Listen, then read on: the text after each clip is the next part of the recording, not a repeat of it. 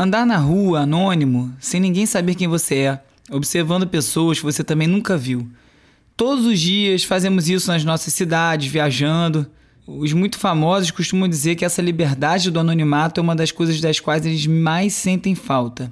A invasão da privacidade digital pode acabar também com a anonimidade pública, para todo mundo. Como você acha que será a sua vida quando todos os detalhes sobre você estiverem disponíveis para qualquer pessoa a todo momento? Esse e outros assuntos no episódio de hoje do Resumido. Resumido.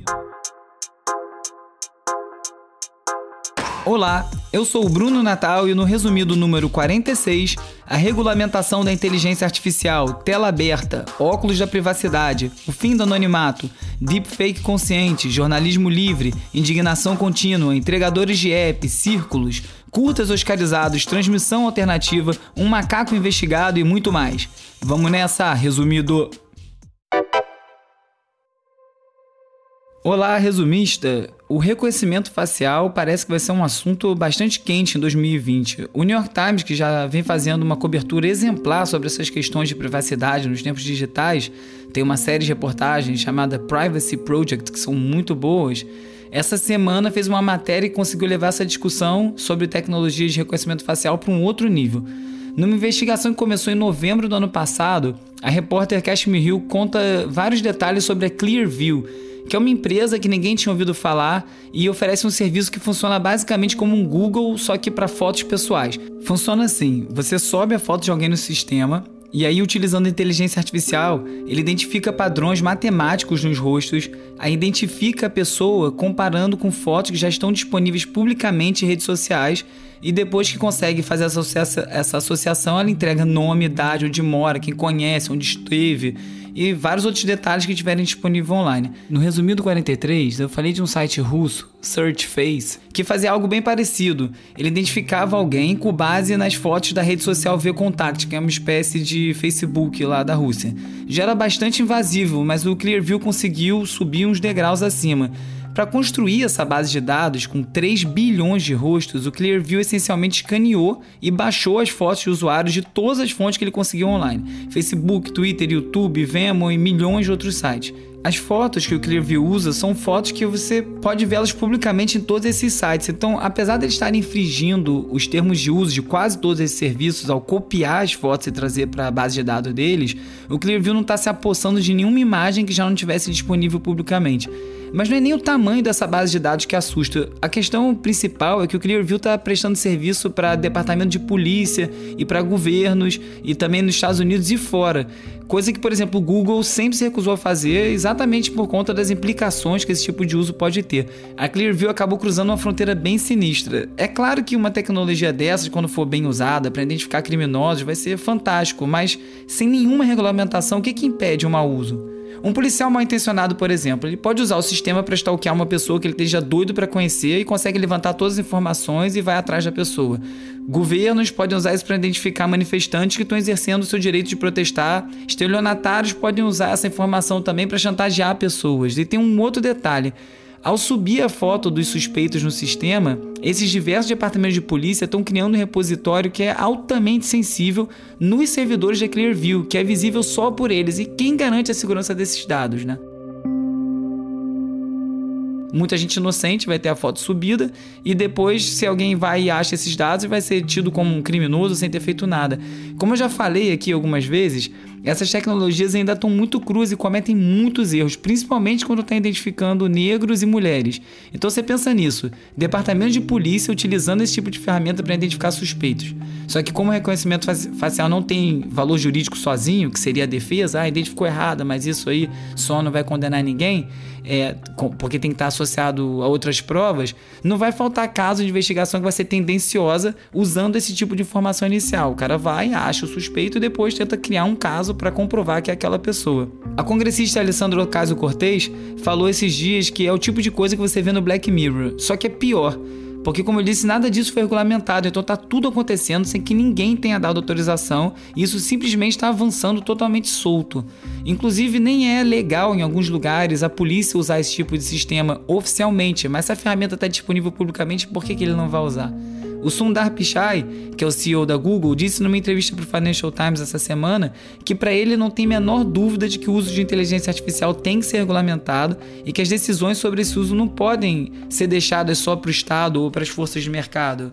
A Suprema Corte dos Estados Unidos acabou de negar para o Facebook uma revisão de um caso multimilionário sobre reconhecimento facial, que então vai a julgamento. O caso tem a ver com invasão de privacidade e exposição de pessoas por conta das sugestões automáticas de quem vai taguear uma foto. Sabe quando você vai botar o nome da foto aqui no Facebook já aparece o nome dela antes de você botar? Como ninguém autorizou expressamente essa funcionalidade, o Facebook então estaria expondo as pessoas deliberadamente, porque quem disse que eu quero ser reconhecido numa foto de sei lá quem? Você pode aparecer atrás de uma foto de um estranho, enfim, por aí vai. Exatamente por isso que algumas cidades como São Francisco, o uso da tecnologia de reconhecimento facial está banido e vários estados estão se organizando para produzir esse tipo de legislação. A União Europeia, inclusive, está debatendo uma moratória de cinco anos banindo o uso do reconhecimento facial em espaços públicos até que consiga discutir e avaliar o uso e desenvolver as melhores práticas. Enquanto isso, as pessoas tentam se defender como pode. Tentar ficar anônimo online ou até offline é uma ilusão. Se você já teve um perfil, alguma foto online, já é suficiente para você ter entrado numa dessas muitas bases de dados. Aí então surge o Reflectacles, que é um par de óculos que tem lente e armação feita com material especial que reflete as emissões infravermelhas que são usadas por boa parte dessas câmeras de segurança. E aí isso acaba gerando um reflexo que esconde o rosto de quem estiver usando o óculos mas acaba servindo muito mais como um manifesto do que qualquer outra coisa, né? Porque dificilmente as pessoas vão passar a andar com óculos especiais 24 horas por dia. Ou vão?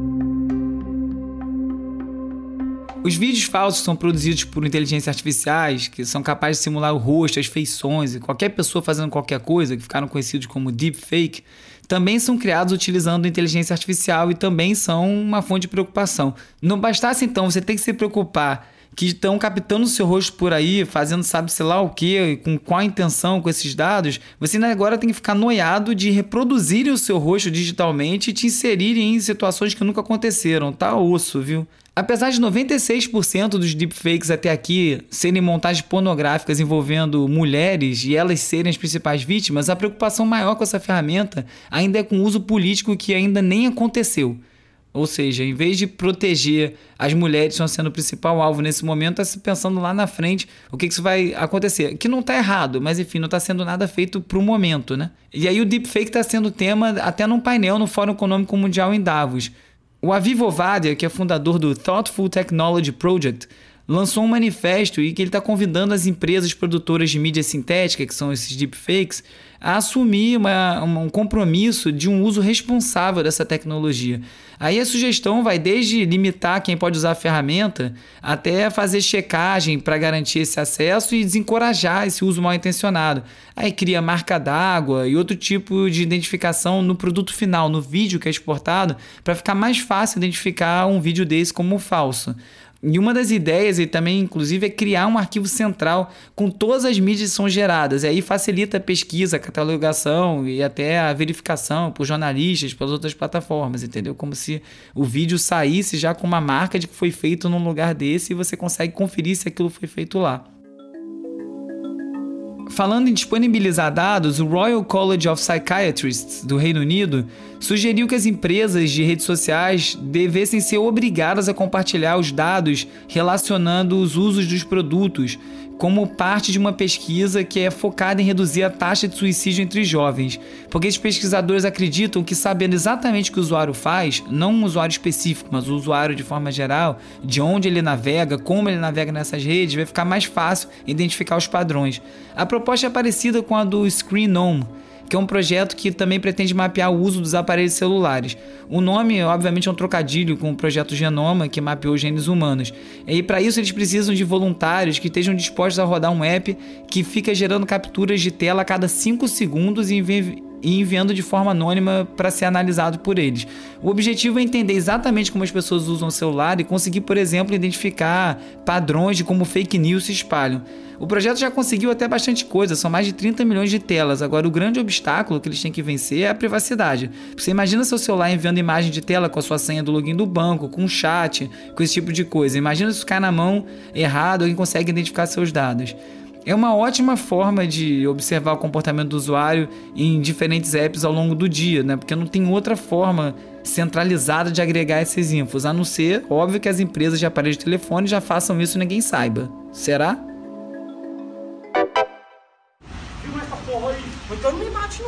Tira a moto daqui. Pede por favor, tira. Que porra de por favor? Viralizou um vídeo do entregador de iFood sendo esculachado em Brasília. O rapaz estava fazendo uma entrega e aparentemente ele parou a moto no lugar errado e despertou a ira de um morador do local. O policial, sem uniforme, com a arma em punho, agrediu o motoboy, exigindo que ele tirasse a moto do local e acabou que no final os dois prestaram queixa.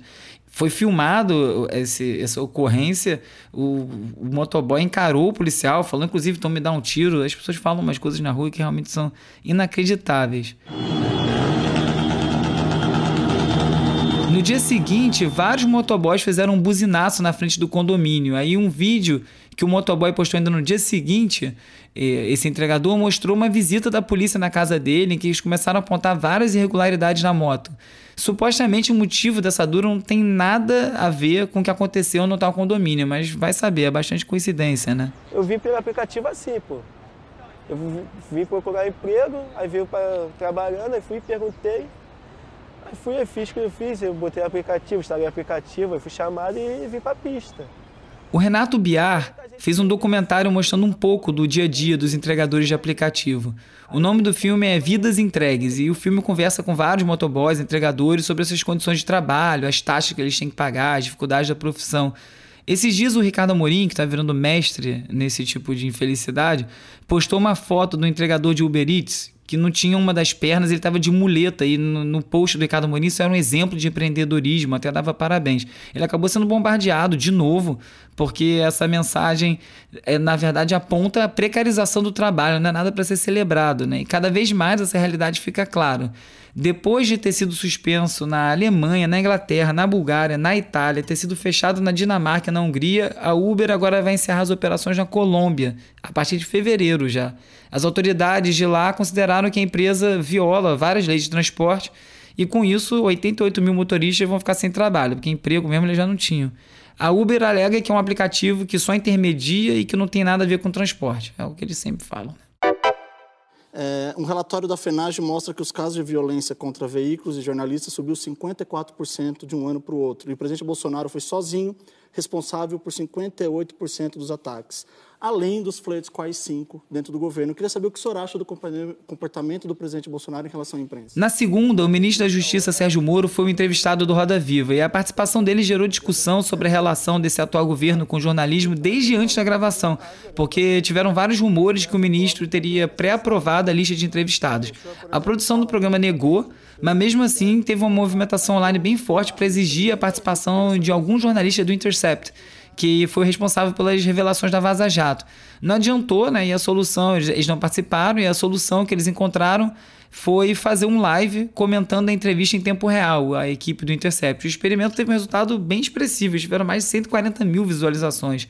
Então mostrou aí, de repente, já gerando uma, um novo produto, uma nova forma de se comunicar e de participar das discussões, né? No dia seguinte ao Roda Viva, o Glenn Greenwald, que é o editor do Intercept, e já foi entrevistado aqui no resumido número 19, ainda na primeira semana da Vaza Jato, foi denunciado pelo Ministério Público Federal por conta dos vazamentos que resultaram na série de reportagens. Isso é obviamente uma retaliação pelo governo Bolsonaro. Nós nunca vamos ser intimidados para ninguém o aparato do Estado. Nós vamos continuar a fazer nosso jornalismo. Estou fazendo nosso trabalho agora para a próxima reportagem e nós sempre vamos defender uma imprensa livre. Muito obrigado. O Glenn não estava sendo investigado, não tinha sido indiciado, então a denúncia do Ministério Público fica com cara de pressão do governo sobre o jornalismo como um todo.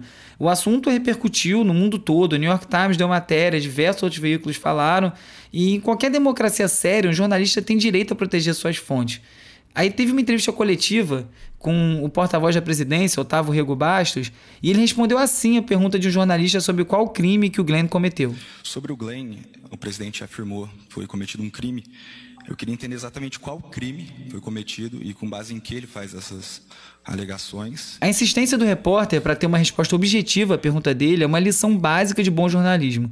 Ele saiu sem resposta, mas fez o trabalho dele. Muita gente pega isso e publica. Ah, disse que não tinha, disse que o crime todo mundo sabia o que, que era. E não é esse o papel do jornalismo. Né? O papel do jornalismo não é repercutir ou, ou reproduzir as palavras. Você tem que contextualizar e explicar por que aquilo está sendo dito e quando não é uma resposta, que aquilo não é uma resposta. A liberdade de imprensa é fundamental para uma democracia. Ela anda de mão dada, assim, ó, juntinho com a liberdade de expressão, que também a gente está vendo ser atacada nesse episódio do atentado ao escritório do Porta dos Fundos. Uma coisa que é certa é que a gente não pode nunca deixar de nos indignar, de cobrar, exigir, reforçar os nossos direitos, que a opinião pública conta e se posicionar funciona sim, embora a gente ache que não funciona. A gente viu isso essa semana com a reação da sociedade ao discurso do secretário de Cultura citando o ministro de Comunicação nazista num discurso. Textualmente, acho que é o mais próximo de uma unanimidade que a gente vai ver num bom tempo. Como disse o Caetano, o Estado brasileiro tem agora liberais anglo-americanos inspirando a economia. Como pode querer tomar atitude de atolais?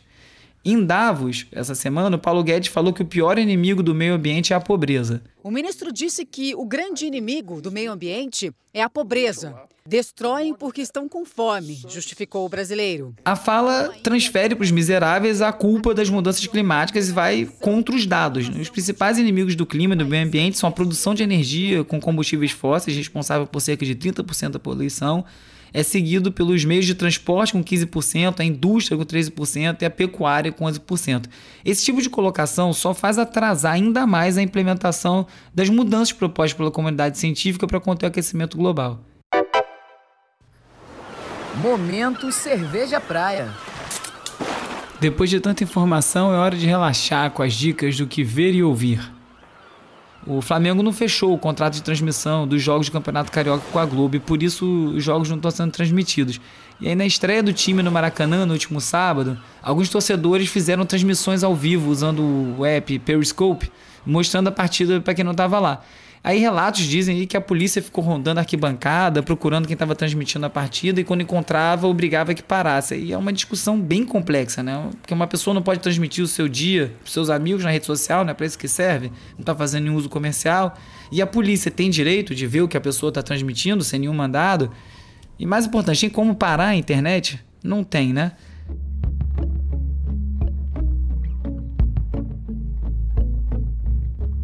O produtor John Bryan, que ficou bem conhecido pela trilha do filme Brilho Eterno de uma Mente Sem Lembranças, do Michel Gondry, escreveu um artigo para Vulture falando sobre o processo de finalização de Circles, que é o disco póstumo do rapper Mac Miller, que eles começaram juntos e, enfim, depois ele morreu.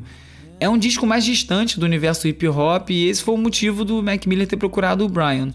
E ele disse que ficou muito satisfeito com o resultado e que o maior desafio mesmo foi conseguir terminar o disco sem o Mac Miller, né? Para conseguir completar as canções, mexendo o mínimo possível no que já estava gravado, para não correr o risco de acabar interferindo. As resenhas do disco estão ótimas e cara que parece que ganhou muito mais respeito, muita mais demonstração de carinho depois que morreu. Uma pena, né? Eu mesmo não acompanhava ele tão de perto, assim, depois passei a dar mais atenção depois de tanta coisa que eu li depois que ele morreu. Falando em círculos, um reality show do Netflix chamado The Circle está fazendo experimentos sobre presença online bem interessante. Mesmo assim que você não tenha muito saco para reality show, a proposta é curiosa. Os participantes ficam todos no mesmo prédio, cada um um apartamento e ninguém se vê. Então eles só, só se comunicam através de uma rede social fechada chamada The Circle. E aí cada um vai criando um personagem que acha que vai ser legal para conquistar os outros e conseguir no fim ganhar o prêmio de 100 mil dólares. E aí vale tudo, porque é homens passando por mulher, modelo de mentira, é até um cara sendo ele mesmo. Assim. No mundo que essas pessoas online estão cada vez mais ganhando importância, é uma observação comportamental que acaba sendo válida, mas pelo trailer a produção pareceu meio tosca. O Oscar chegando perto, dá para assistir boa parte dos curtas indicados na categoria de ficção, documentário e animação sem sair de casa. Vários foram lançados oficialmente no YouTube. A animação Hair Love, sobre um pai aprendendo a fazer o cabelo afro da filha pela primeira vez, é um deles. O Screen Rant organizou uma lista com os links. Se você quiser, me chama no WhatsApp ou no Telegram resumido que eu te mando o link. É só mandar um oi para 21 9796 95848 E aí você entra na lista de transmissão, onde eu também mando alertas, novos episódios, conteúdo extra até vídeos antigos das minhas incursões aí como apresentador da MTV. Essa semana teve esse. O pessoal gostou. Falando em curta, o mestre David Lynch lançou um novo filme de 17 minutos para comemorar seu aniversário de 74 anos. What Did Jack Do? O que Jack fez? Mostra o Lynch interrogando um macaco. A sinopse do filme tem é, só uma frase: é, numa estação de trem interditada, um detetive de homicídios entrevista um macaco atormentado. Já está disponível no Netflix, é só assistir lá. No site do Resumido você encontra todos os links comentados em cada episódio, organizadinhos para quem quiser se aprofundar nos assuntos comentados aqui. É só você visitar www.resumido.cc e conferir o conteúdo. A edição de áudio do Resumido é feita pelo Gustavo Silveira, mais conhecido como Músico Nerd. Confira vários tutoriais de música e tecnologia no site dele, www.musiconerd.com. Eu sou o Bruno Natal, obrigado pela audiência e semana que vem tem mais Resumido. Resumido. Resumido.